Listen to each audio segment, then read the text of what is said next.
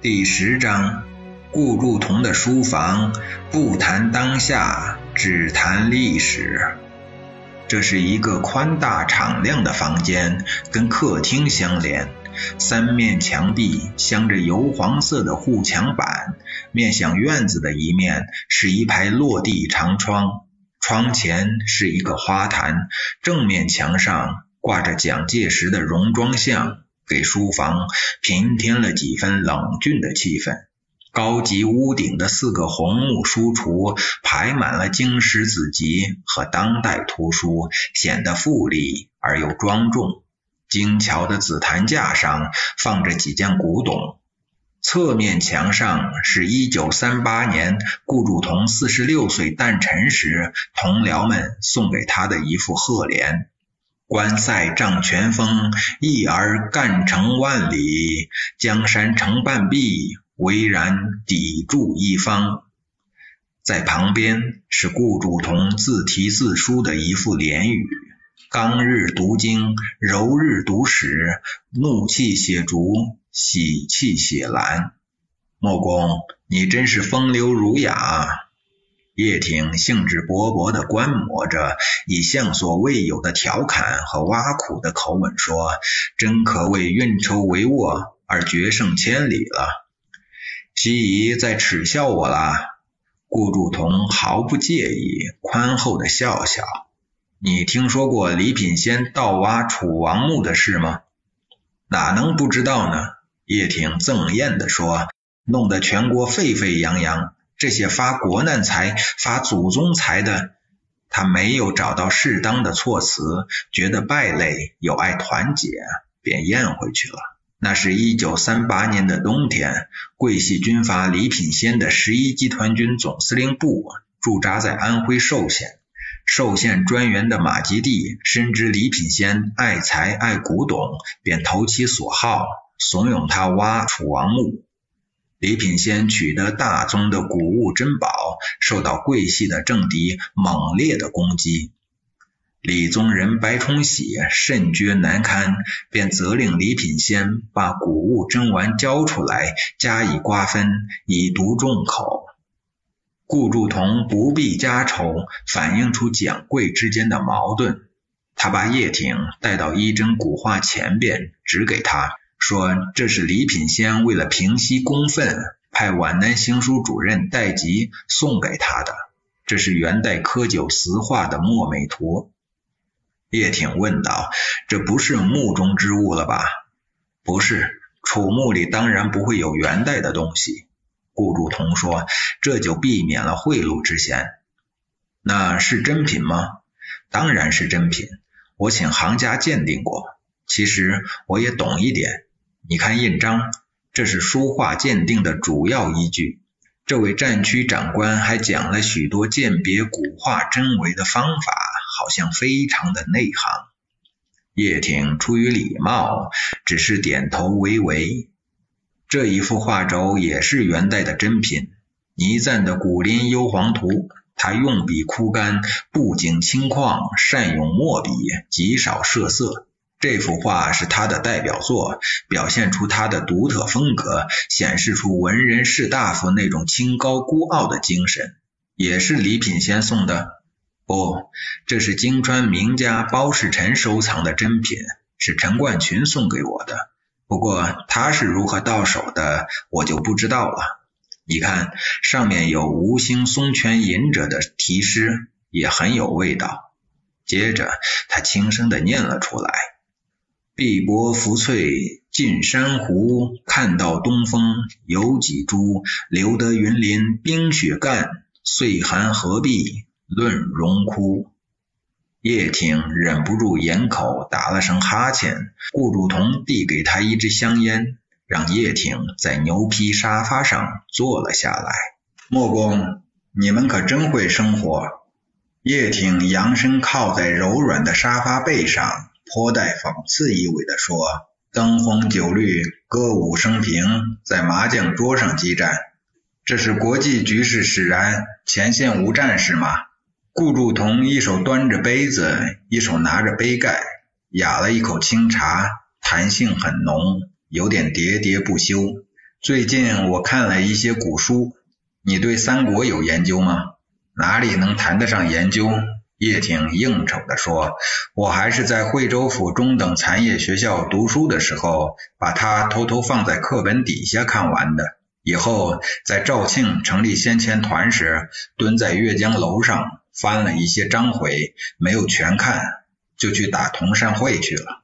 我最近对《三国志》做了点研究，有新的发现。哦，我倒要洗耳恭听了。”罗贯中的《三国演义》在中国几乎是妇孺皆知，研究的人也不少，但是有见地的不多。如果和陈寿的《三国志》对照来看，值得研究的东西就很多了。顾祝同停顿了一下，继续说：“诸葛亮显然是被罗贯中大大美化了，而对魏延却又大大贬低了，真是历史功罪难以评说啊！是吗？”叶挺探身向前，发生了兴趣。魏延反，马岱斩，这是公允的传说。莫公可有心解？研究历史最可悲的是又与现成的结论，不敢面对事实。诸葛亮的失策之处是很多的，当阳之败，街亭之失，都是败仗。吴蜀夷陵之战，刘备死在白帝城，诸葛亮不能说没有间接的责任。六出祁山都没有成功吧？这是战略上的失误，只是作者细写他的机智，略写他的失误罢了。这倒也是。叶挺表示赞同。刚才你说魏延反，魏延真的反过吗？魏延是冤枉的，即使是真反，那也是诸葛亮错置不当促成的，责任是在诸葛亮身上。你看。顾祝同从书柜里搬出插满标签的书来，他很容易的翻到《三国演义》的一百零五回，递给叶挺。你看，魏延为什么反呢？是看刘备与诸葛亮的用人不同。魏延虽刘备攻占西蜀，屡有战功。刘备当上了汉中王以后，要选一个大将镇守汉中，大家都以为会选用张飞无疑。张飞也有舍我其谁的思想，可是刘备却选魏延，结果弄得全军皆惊。你认为用人得当吗？这是有事实为证的。顾祝同雄辩地说：“当时刘备问魏延：‘经纬轻以重任，请居之云何？’魏延回答的很有气魄：‘若曹操举天下而来，请为大王拒之；偏将十万之众至，请为大王吞之。’”那时候，刘备和诸葛亮正忙于对东吴和南部作战，他只领数万人马，独挡曹魏的巨大军事压力。以后，诸葛亮数出祁山，北伐中原，所依重的大将就只有魏延。那时，击溃雍州刺史郭淮的是他，截斩大将王双的也是他，不是赵云斩王双吗？那是作者的笔误。这个时候，赵云已经死了。诱杀猛将张合的还是他，他为蜀汉立下了汗马功劳。魏延的不幸在于他的战略战术常与主帅诸葛亮不合。在出祁山之初，魏延曾要求给他一万人马，由秦陵南路东进，绕出子午谷，不过十天即可到达长安，与诸葛亮东西夹击，可以一举而平定咸阳以西数百里。这应该说是很有胆识的计划了。叶挺表示同感，可是诸葛亮却认为这样过分冒险。其实这是奇谋。诸葛亮主张出兵坦道以保万全。顾祝同说，魏延认为主帅胆怯，叹恨己才用之不尽，当然满腹牢骚。魏延的弱点是过分傲慢，这就埋下了杀身的祸根。诸葛亮不用其计，这是前因；魏延怨愤，这是后果。将军额上能跑马，宰相肚里能行船。可是孔明却对魏延理所当然的不满耿耿于怀，竟然怀疑他日后必反。魏延对这种不信任的态度，当然看得出来。叶挺心中咯噔一震，忽然觉得顾祝同讲这段故事似乎别有用心。莫非影射他和项英之间的关系？莫非在预言他日后的命运？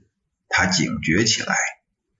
诸葛亮如果宽宏大量的话，他就应该想到魏延性情刚烈，一般的武将的性情总是这样。当时魏延的建议不仅是具有远见的奇谋，而且敢于孤军深入，勇负重任，甘冒危险。他的埋怨情绪不仅是可以理解，而且是应当的。诸葛亮应该主动搞好关系，而且继续重用他，信任他，那样反而会使魏延感动。这是有道理的，但诸葛亮未能做到这一点，未能代之以诚，处之以公，以使魏延怨愤之气自消。他不体谅魏延的心情，也不体谅魏延性格上的弱点。常言说，用人不疑，疑人不用。不信任，自然更加触怒魏延，使矛盾趋向激化。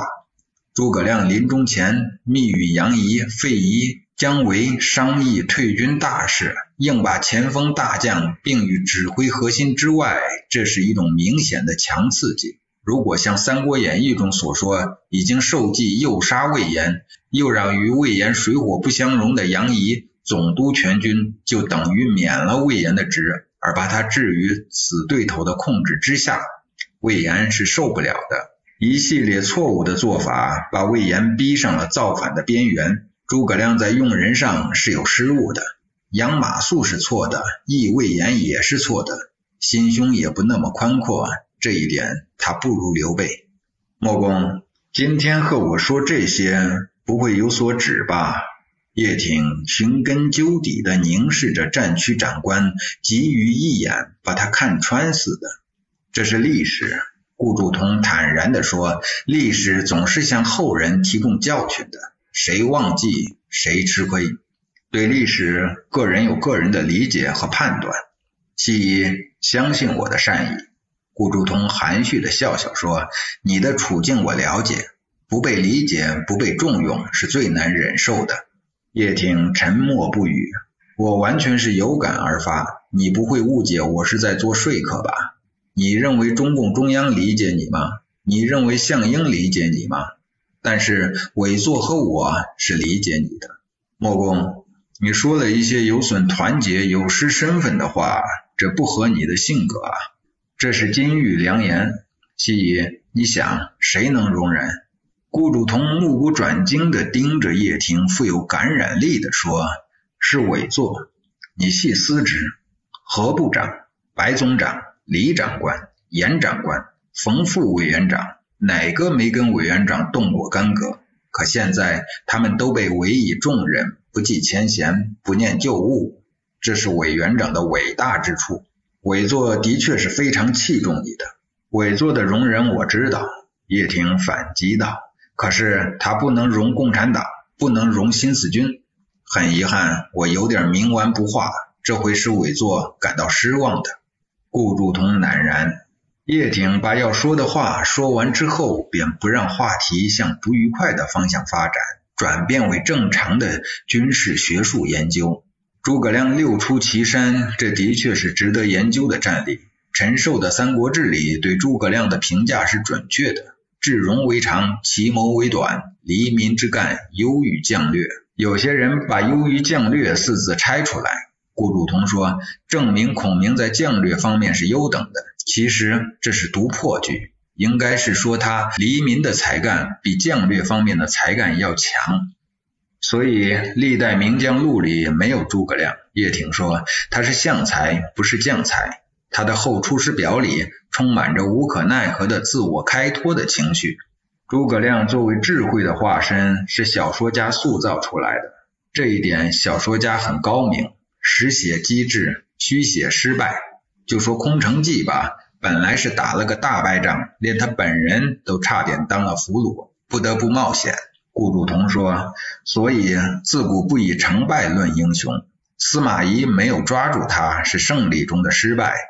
孔明化险为夷，却是失败中的胜利。岐山之战，魏蜀两方面都为秦陵所阻，都是易守难攻。要取得胜利，必须出奇。孔明死后，邓艾因凭险渡，突然西入蜀国腹地，迫使刘蜀政权顷刻瓦解。诸葛与之相比，显然逊色不少。成哉思言，顾祝同说：“听说你在国外期间研究过许多西方的军事理论，你认为哪一家最值得一读？”我认为克劳塞维兹的战争论相当不错。他以自身的战争经历经验为基础，结合一百三十多个战例，提出许多精辟的见解。他在书中有一句名言：“战争是政治通过另一种手段即暴力的继续。”这是马克思主义的论点，或者说马克思和恩格斯就是从这个观点出发来考察各种战争的。毛泽东在《论持久战》中就引用了“战争是政治的继续”这一论点。我倒认为安东·亨利·约米尼的战争艺术更有价值。哦，我们研究军事学术也太乏味了吧？我们还是谈谈生活吧。你还是没有改变喝盐开水的习惯吗？这并不是坏习惯，当然不是，只是有点遗憾。听文荣说，秀文喜欢喝乌龙茶，我给你预备了两斤，还有景德镇出的仿明代宣德青花茶具一套。那么你是无缘享用了，我可以代替秀文表示感谢。第二天，叶挺携夫人带着讨回的枪支和顾祝同奉送的茶具回到云岭。这次交谈在叶挺心上打下了深深的烙印。